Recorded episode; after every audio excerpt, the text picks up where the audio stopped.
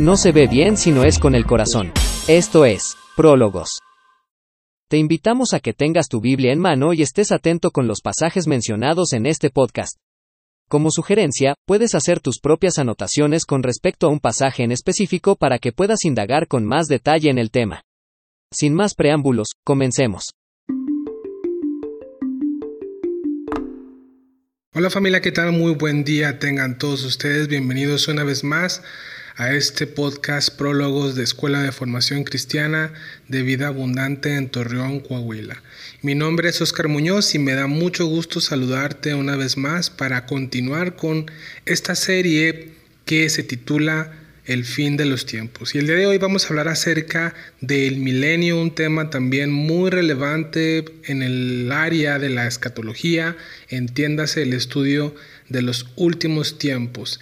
Y claro, por supuesto que esto está lleno de profecías. La profecía es muy importante en la Biblia, ya que uno de los apóstoles de Jesús, uno de los más íntimos, estamos hablando de el apóstol Pedro, antes llamado Cefas, en una de sus cartas, para ser más específico, en su segunda carta, dice en el capítulo 1, en el verso 19, lo siguiente, y cito, tenemos también la palabra profética más segura, a la cual hacen bien en estar atentos como a una antorcha que alumbra en lugar oscuro hasta que el día esclarezca y el lucero de la mañana salga en vuestros corazones.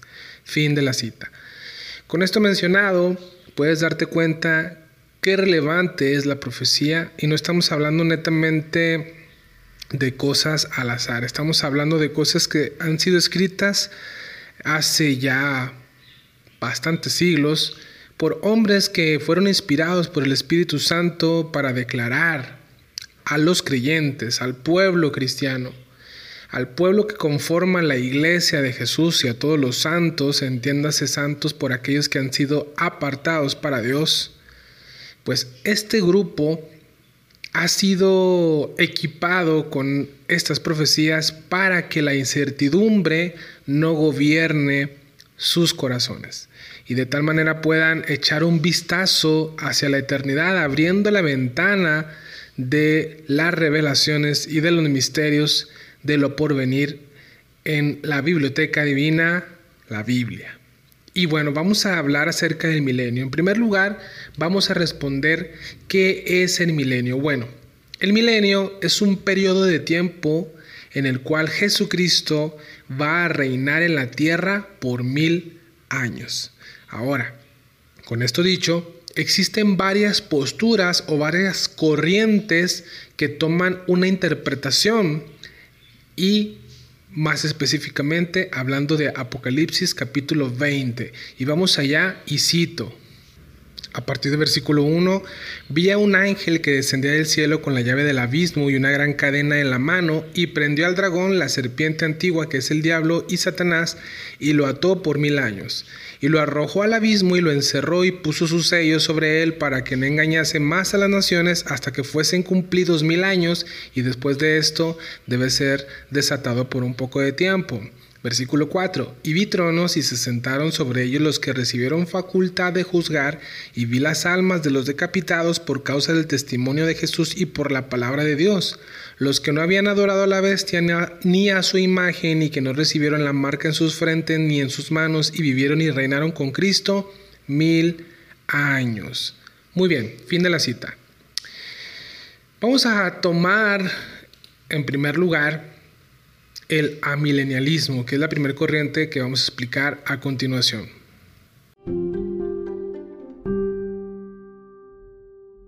El amilenialismo es aquella postura escatológica que, de manera general, enseña que el milenio del que habla Apocalipsis 20 versos del 1 al 10 se refiere al tiempo presente de la Iglesia, donde Cristo está reinando en un trono celestial, y que culminará con su segunda venida y los eventos relacionados.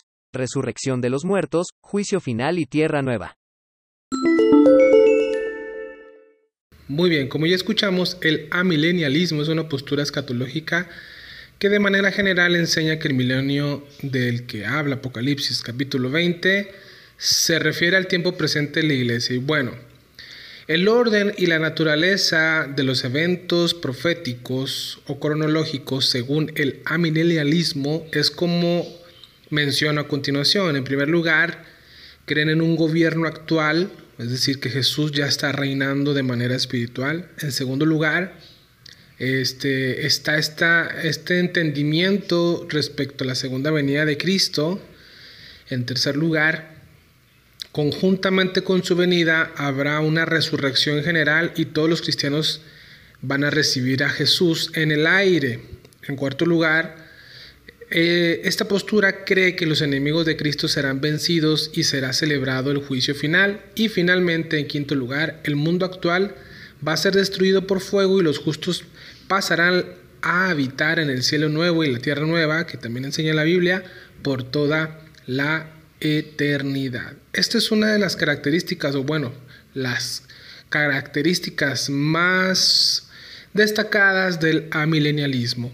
Entonces, vamos a pasar con otra postura muy interesante también, que es el postmilenialismo a continuación. El postmilenialismo sostiene que el retorno de Cristo será después del milenio. En un estricto sentido cronológico, los amilenialistas y los postmilenialistas están de acuerdo que Cristo regresará después del milenio. Los postmilenialistas sostienen un fin gradual del sufrimiento de la Iglesia antes que Cristo regrese. Esperan una edad de oro de justicia en la tierra, el milenio, en donde la Iglesia experimenta una mayor prosperidad y una gran influencia en la cultura. Muy bien, como escuchamos, el postmilenianismo es una perspectiva de los últimos tiempos que cree y sostiene que el reino de Dios está siendo extendido ahora en el mundo por la iglesia por medio de la predicación del Evangelio de las buenas nuevas y el trabajo salvador del Espíritu Santo obrando en los corazones de las personas. Y cree también que el mundo de alguna manera será, pues por así decirlo, cristianizado y el regreso de Cristo ocurre al final de un largo periodo de justicia y paz llamado el milenio. Entonces, como puedes ver, tanto el amilenialismo como los postmilenialistas eh, tienen algo en común.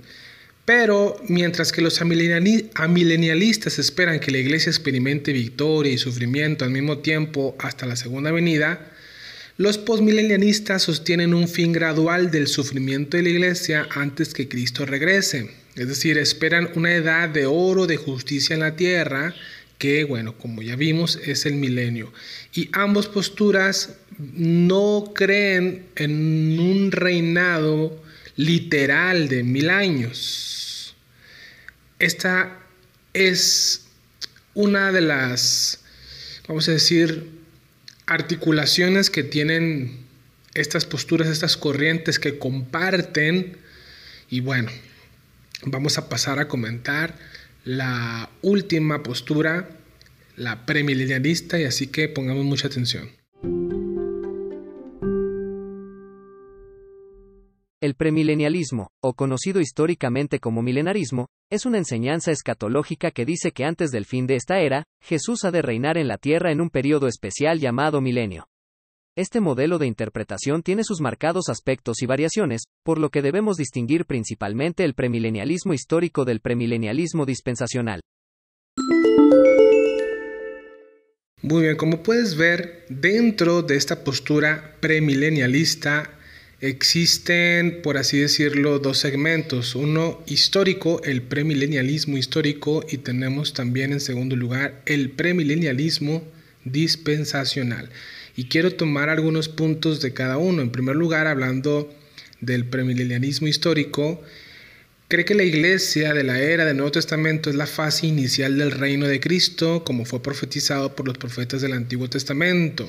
En segundo lugar, la iglesia al final no tiene, eh, no tiene éxito en su misión de discipular a todas las naciones a medida que obviamente la maldad está creciendo. En tercer lugar, la iglesia, eh, esta postura cree que atraviesa la gran tribulación, un tiempo de prueba mundial que, bueno, la Biblia habla bastante acerca de la gran tribulación. En cuarto lugar, eh, esta corriente, esta postura cree que Cristo retorna al final de la tribulación para arrebatar a la iglesia. Es decir, la doctrina del arrebatamiento en esta postura, repito, premilenialismo histórico, cree que al finalizar la gran tribulación, la iglesia está arrebatada. Como puedes ver en las anteriores posturas, en las anteriores corrientes, no se menciona el arrebatamiento. Muy bien. Entonces, al final, la iglesia es arrebatada para que así resuciten los eh, creyentes que ya murieron y, bueno, obviamente esto sucede según Corintios en un abrir y cerrar de ojos. En quinto lugar, ellos creen que Cristo luego desciende a la tierra con sus santos glorificados una vez que fueron eh, pues arrebatados y se efectúa lo que se conoce como la batalla del Armagedón, donde Jesús va a mandar a atar a Satanás para pues establecer un reino político mundial que será personalmente dirigido, presidido, administrado por Jesús por mil años y desde Jerusalén. En sexto lugar, al final del milenio, Satanás se le permite salir de su prisión y lo que provoca un engaño para traer una rebelión masiva contra Jesús, contra su reino y contra sus santos, un golpe de Estado. Y en séptimo lugar, esta postura cree que Dios va a intervenir para librar a Cristo, a sus santos, y después ocurre lo que se conoce como la resurrección final o del juicio final, donde los malvados resucitan, se lleva a cabo después de ello el estado eterno, entramos a la eternidad. Muy bien, ahora en la segunda postura del, dentro del premilenialismo está la dispensacional o el dispensacional, que voy a mencionar sus puntos más destacados. En primer lugar, la era eclesiástica, es decir, la era de la iglesia, es una era totalmente distinta y no anticipada en el plan de Dios. ¿Vale? Es decir, es como si fuera un paréntesis. ¿Por qué? Porque Dios tuvo a sus santos del Antiguo Testamento. De hecho, los profetas hablaban de un grupo que sería pues entre comillas muy especial porque entrarían en la época de la gracia en la cual todos sabemos que la iglesia cristiana se inaugura con 120 personas, bueno, si no lo sabías ya lo estás sabiendo, con 120 personas en una de las fiestas judías conocida como el Pentecostés, la fiesta de las cosechas, donde el Espíritu Santo bautiza y llena a estas 120 almas y bueno, la iglesia toma poder, ya que Jesús había profetizado y les había adelantado a sus discípulos y recibiráis poder cuando haya venido sobre ustedes el Espíritu Santo de Dios y me van a ser testigos. Bueno, te sabes la cita, ¿vale? Y por eso creemos que es un paréntesis, porque al momento que Israel, la nación, el pueblo elegido, rechaza a su Mesías y es crucificado, aquí es donde creemos que entra un paréntesis en el tiempo, en la dispensación de los tiempos que Dios programó, que Dios preparó, que Dios por medio de sus profetas profetizó. De hecho, ellos estaban eh, eh, indagando con gran afán, con gran esmero, a quién le iba a tocar este, esta época gloriosa de gracia, en el cual solamente, amigo creyente, amigo, amiga que nos estás escuchando, si tú crees que Jesús es el Hijo de Dios, el Salvador, y la propiciación de nuestros pecados, es decir, el abogado de nuestras almas que intercede por nosotros, el justo por los injustos, aquel que no cometió pecado por nosotros se hizo pecado y en él podemos ser justificados. La Biblia en la carta a los romanos lo llama eh, o llama esta doctrina como la justificación. Entonces, quiero contarte algo así rápido, una historia muy interesante para poder vertebrar más el tema de la justificación. Bueno, resulta que existía una tribu en la cual era muy conocida porque la persona que lo presidía, entiendas, el jefe de la tribu, era muy conocida por ser muy justo, justo, ejercía justicia. Muy bien. Entonces, eh, todo estaba en orden, en control, sin embargo, dentro de la comunidad se empezaron a perder cosas y obviamente sabían que se trataba de un ladrón. Bueno, el jefe de la tribu lanzó un decreto en el cual pues había afirmado que cuando encontraban al ladrón tenían que darle 10 latigazos. Bueno, 10 latigazos era un castigo algo severo, sin embargo, tal parece que al ladrón no le importó tanto esta, este edicto, esta sentencia y siguieron perdiéndose las cosas. Pasaba el tiempo dándole el reporte de que la historia continuaba igual, el jefe de la tribu duplicó el castigo con 20 latigazos. Ya era algo considerable y, bueno, digno de decir, es algo muy severo recibir ese castigo. Sin embargo, no le pareció muy relevante y no provocó ningún temor en el corazón del ladrón porque siguieron perdiéndose las cosas. Bueno, resulta que un poco indignado, el jefe de la tribu lanzó un edicto de 40 latigazos y más. Y todos en la comunidad sabían que ninguna persona podría eh, resistir o soportar dicho castigo. Es decir, cualquiera que se le sentenciara a este último castigo ya era prácticamente una pena de muerte. Entonces vemos cómo eh, después de esto, Pasado el tiempo, pues llegaron las personas encargadas de encontrar al ladrón y dar pues el, la sentencia que había sido ordenada por el jefe de la tribu y le dijeron, Señor, tenemos buenas noticias y malas noticias. Las buenas noticias es que encontramos al ladrón y la mala noticia es que es un pariente suyo. Lamentamos decirle que es su madre toda la comunidad se quedó tal vez como tú ahora mismo y lo que todo el mundo esperaba era, bueno, le va a perdonar la vida a su madre. Sin embargo, un poco serio y sorprendido y habiendo guardado aproximadamente un minuto, dos minutos de silencio, volteó a ver a sus delegados y les dijo, ¿saben qué? Hagan justicia, tienen que dar esos 40 latigazos al ladrón. El jefe de la tribu reunió a la comunidad y a los que iban a ser, pues, eh, por así decirlo, los verdugos. La madre fue tomada como culpable, la pusieron en medio de la muchedumbre, le descubrieron sus espaldas y comenzaron a intentar efectuar el castigo, sin embargo titubeaban porque pensaban que el jefe de la tribu iba a irse en contra de ellos. Sin embargo, vemos en esta historia tan impactante que el jefe de la tribu dijo, no tengan temor, hagan y lleven a cabo la sentencia.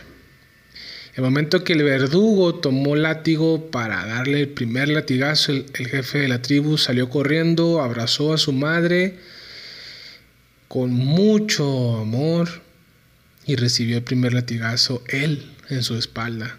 Volteó a ver a la persona que estaba llevando a cabo la sentencia y le dijo, no te detengas, continúa. Y recibió los 40 y más latigazos y perdió la vida abrazando a su madre. De esta manera vemos una alegoría muy similar a lo que Jesús el justo, el Salvador, hizo por nosotros. Nos abrazó desde aquella cruz y llevó la culpa de nuestras iniquidades, llevó nuestras enfermedades, llevó nuestros pecados y por sus llagas hemos sido curados, sanados, hemos sido absueltos y nuestros pecados han sido perdonados. Con esto quiero que quede un poquito más en claro lo que es el tema y la enseñanza de la justificación para poder entenderla. Bueno, volviendo con el tema del milenio,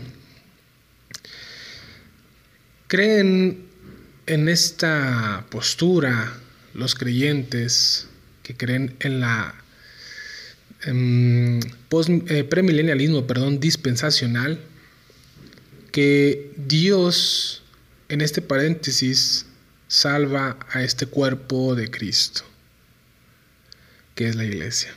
Entonces Dios tiene un programa separado y un plan distinto tanto para la iglesia como para Israel.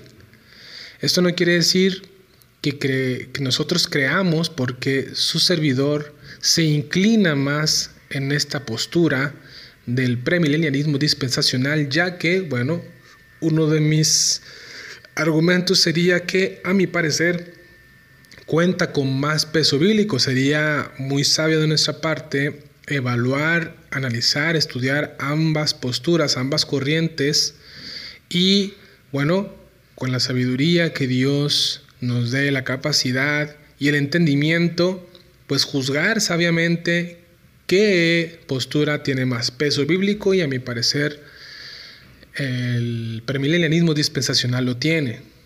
Por eso no creemos en la, en la doctrina del reemplazo, es decir, que Israel ya ha sido reemplazado y que el plan ahora sigue con la iglesia. creemos que Israel todavía tiene un plan o forma parte del plan profético y en el plan divino, valga la redundancia, de nuestro Dios. En tercer lugar, esta corriente cree que Cristo vuelve secretamente, bueno, no tan secretamente, ya que va a ser un arrebatamiento donde la palabra arrebatamiento en el original significa tomar por la fuerza y los creyentes que estén vivos van a ser arrebatados. Este, esto se conoce y lo entendemos como no en sí la segunda venida donde todo ojo le verá, sino la primera fase de su segunda venida, donde los creyentes que estén en la tierra y los que hayan muerto en Cristo en esta dispensación de la gracia a partir de los 120 hasta que ocurra el arrebatamiento, vamos a encontrar y a recibir al Señor en el aire, en las nubes. Por eso creemos que esta es la primera fase de la segunda venida. Estos, bueno, van a ser sacados del mundo, el grupo, bueno, vamos a ser sacados del mundo antes de lo que creemos que es la gran tribulación, que es conocido como la última semana de Daniel o por lo menos la segunda etapa de la semana de Daniel, porque bueno, lo dividimos en dos, tres años y medio y tres años y medio. Algunos lo interpretan que los primeros tres años y medio es la tribulación y los eh, siguientes tres años y medio es la época de la gran tribulación. Y dentro de esta postura existe quien piensa y cree que el arrebatamiento ocurre a la mitad de la semana de Daniel. Si no sabes qué es la semana de Daniel, bueno, te invitamos a que escuches próximamente el episodio Las 70 semanas de Daniel, donde vamos a estar explicando a detalle de qué trata y obviamente es una de las enseñanzas escatológicas también muy relevantes a la luz de la Biblia cuando hablamos del fin de los tiempos. Bueno, entonces, la iglesia según el premilenianismo dispensacional, es sacada antes de sufrir tanto la tribulación o la gran tribulación, y el juicio de los santos se efectúa eh, en los cielos durante el periodo de los siete años de la tribulación, que es conocido como el tribunal de Cristo. Y en cuarto lugar, al cierre de los siete años de la gran tribulación, ahora sí Cristo en su segunda fase desciende visiblemente con todos sus santos en la tierra, según Mateo 24, todo ojo le verá, así como el relámpago, ¿verdad? Que es visible en los cielos y es un evento celestial muy sobresaliente, así Jesús se manifiesta y según Zacarías 14, sus pies se afirman en el monte de los olivos, en el mismo lugar donde ascendió cuando se despidió de sus discípulos cuando los ángeles se acercan a sus discípulos y le dicen a, ellos, muchachos, varones galileos, repetimos, Al final de los siete años, después de la gran tribulación, Cristo desciende y bueno, se cumple ahora sí la segunda fase de su segunda venida.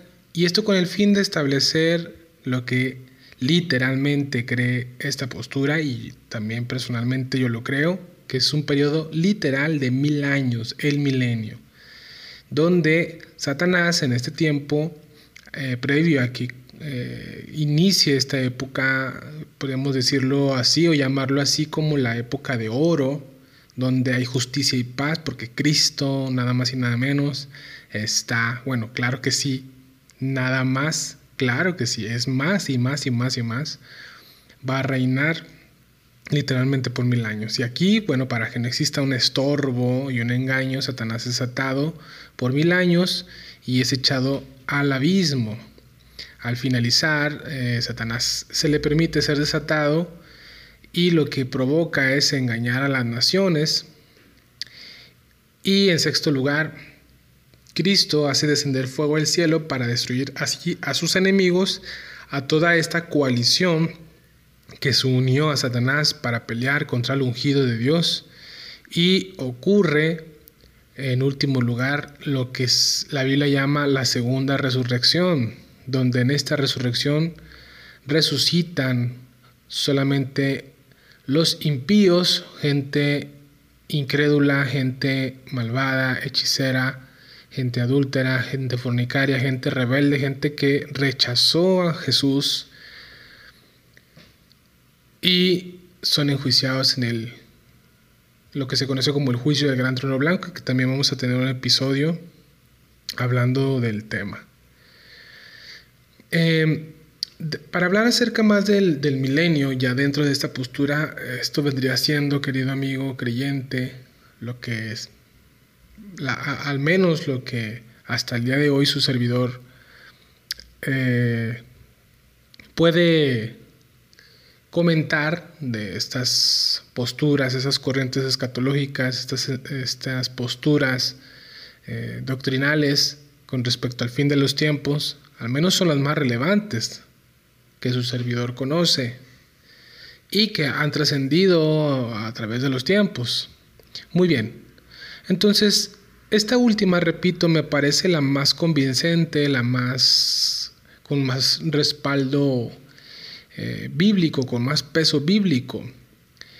Eh, simplemente, bueno, esto en paréntesis lo comento, dentro de mi perspectiva, es que al momento de no creer en el milenio como un periodo literal de mil años, bueno, eh, ambas posturas, tanto la amilenialista como la postmilenialista, no creen.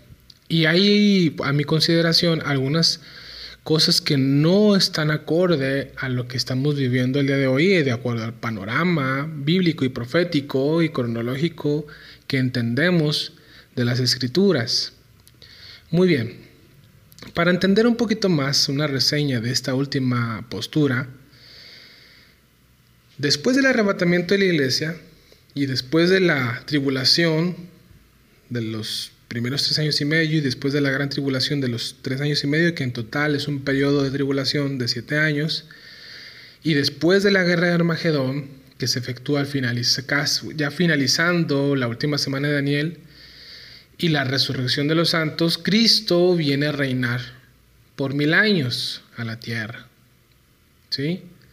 El propósito de este, de este reinado milenial es que Jesucristo reine como rey desde Jerusalén, centrado en el, sentado en el trono de David, que dice Lucas capítulo 1, versículo 32 y 33, y cito, él será un gran hombre y lo llamarán Hijo del Altísimo. Dios el Señor le dará el trono de su padre David y reinará sobre el pueblo de Jacob para siempre. Su reinado no tendrá fin.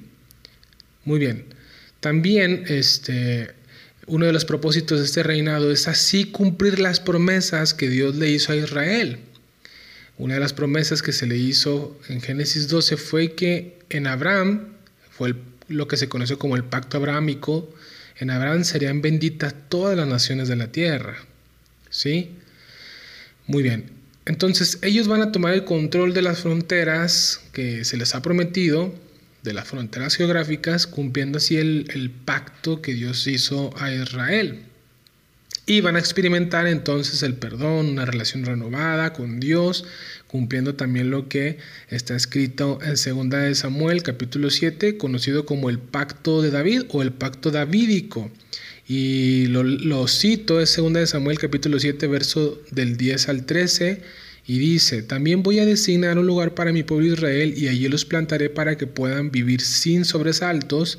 Sus malvados enemigos no volverán a humillarlos como lo han hecho desde el principio desde el día en que nombré gobernante sobre mi pueblo Israel y a ti te daré descanso de todos tus enemigos, pero ahora el Señor te hace saber que será Él quien te construya una casa. Cuando tu vida llegue a su fin y vayas a descansar entre tus antepasados, yo pondré en el trono a uno de tus propios descendientes, entre paréntesis, a Jesús, y afirmaré su reino. Será Él quien construya una casa en mi honor y yo afirmaré su trono real para siempre. Obviamente habla de nuestro Salvador. Entonces también uno de los propósitos del milenio es mostrar y dar así una idea de lo que hubiera sido si Adán y Eva no hubieran comido del fruto prohibido, si no hubieran pecado. Según Isaías capítulo 2 y capítulo 11, Jesús va a ser el rey y el juez de toda la tierra. Eh, hay profecías muy interesantes, como por ejemplo Isaías capítulo 11, eh, verso del 6 en adelante, dice que el lobo vivirá con el cordero, el leopardo se echará con el cabrito y juntos andarán el ternero y el cachorro de león y un pequeño los guiará. La vaca va a pastar con la osa, sus crías se echarán juntas y el león comerá paja como el buey. Jugará el niño de pecho junto a la cueva de la cobra o del, del áspid y el recién destetado meterá la mano en el nido de la víbora, pues es decir, no va a tener ningún este, peligro, ¿verdad? La madre de que su hijo esté jugando por ahí. Versículo 9 dice, no hará ningún daño ni estrago en todo mi monte santo, porque rebosará la tierra con el conocimiento del Señor como rebosa el mar con las aguas, que prácticamente, fin de la cita, prácticamente la ferocidad de los animales, el veneno y demás, pues va, no va a existir en este tiempo milenial. De hecho, la vida va a ser más longeva es decir, la gente va a vivir más tiempo. El niño va a ser considerado un niño hasta la edad de 100 años, según estas profecías. Y bueno, hay un fin de, de, pasajes bíblicos que hablan acerca de este tiempo de, del reinado de Jesús o que hablan acerca del reinado de Jesús. Pero creo que de los más relevantes con respecto a este tema, Isaías capítulo 2, Isaías capítulo 11, son de los más conocidos. Bueno, una vez que esto sucede, repetimos, al final del milenio, eh, Jesús entrega, según este, el apóstol Pablo, el reino al Padre. Esto lo podemos ver en 1 Corintios capítulo 15, donde en el contexto se está hablando acerca de la resurrección de los muertos. Y hablando del, orden de las resurrecciones, en el versículo 24 habla de la última resurrección, luego el fin, y cito, versículo 24 de 1 Corintios 15. Luego el fin, cuando entregue el reino al Dios y Padre, cuando haya suprimido todo dominio, toda autoridad y potencia, porque preciso es que el reine este que haya puesto a todos sus enemigos debajo de sus pies. Y el último enemigo que será destruido es la muerte. Fin de la cita. Entonces claramente vemos que el último enemigo no va a ser Satanás, sino que el último enemigo va a ser la muerte para que ya no exista más y tampoco ninguna lágrima, ningún dolor, ninguna enfermedad. Entonces, estos son buenas noticias que debemos proclamar. Creemos y anhelamos esta manifestación de nuestro Salvador para que venga a traer justicia y paz en este mundo caótico, en este mundo perverso, en este mundo, en esta tierra que vive bajo una maldición donde todavía la muerte sigue operando, trayendo desgracia, desdicha, tristeza, dolor. Y obviamente que anhelamos una patria celestial, anhelamos que Jesús venga a reinar y demuestre a todos los hombres que Él es Dios hecho carne, que Él es el único que puede gobernar y presidir, llamado en Romanos como el último, el postrer Adán, el último representante de los seres humanos, y va a cumplir el papel que Dios quiso siempre, que desde un inicio Adán no pudo cumplir.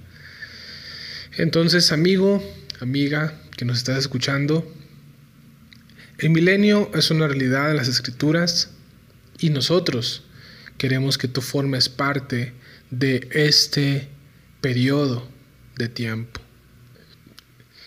Y comentamos al principio que la verdad más fundamental que los cristianos creemos y, creemos que debemos proclamar cuando hablamos acerca de los últimos tiempos es que Jesucristo, independientemente de cualquier postura, va a regresar.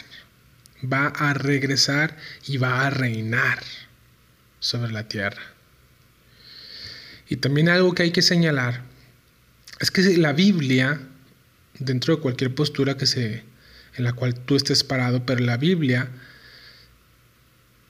es muy clara y creo que todos estamos de acuerdo que la esencia de esta enseñanza de los últimos tiempos eh, presenta eh, la doctrina de los últimos tiempos como una motivación para que el creyente viva una vida fiel, viva eh, expectante al regreso de Jesús. Y el fin llegará. Todas las posturas, todas esas corrientes ya mencionadas previamente, creen que el fin de la era del pecado y de la muerte terminará y vendrá un tiempo que tanto anhelamos y esperamos. Y nosotros queremos que tú seas parte de ello.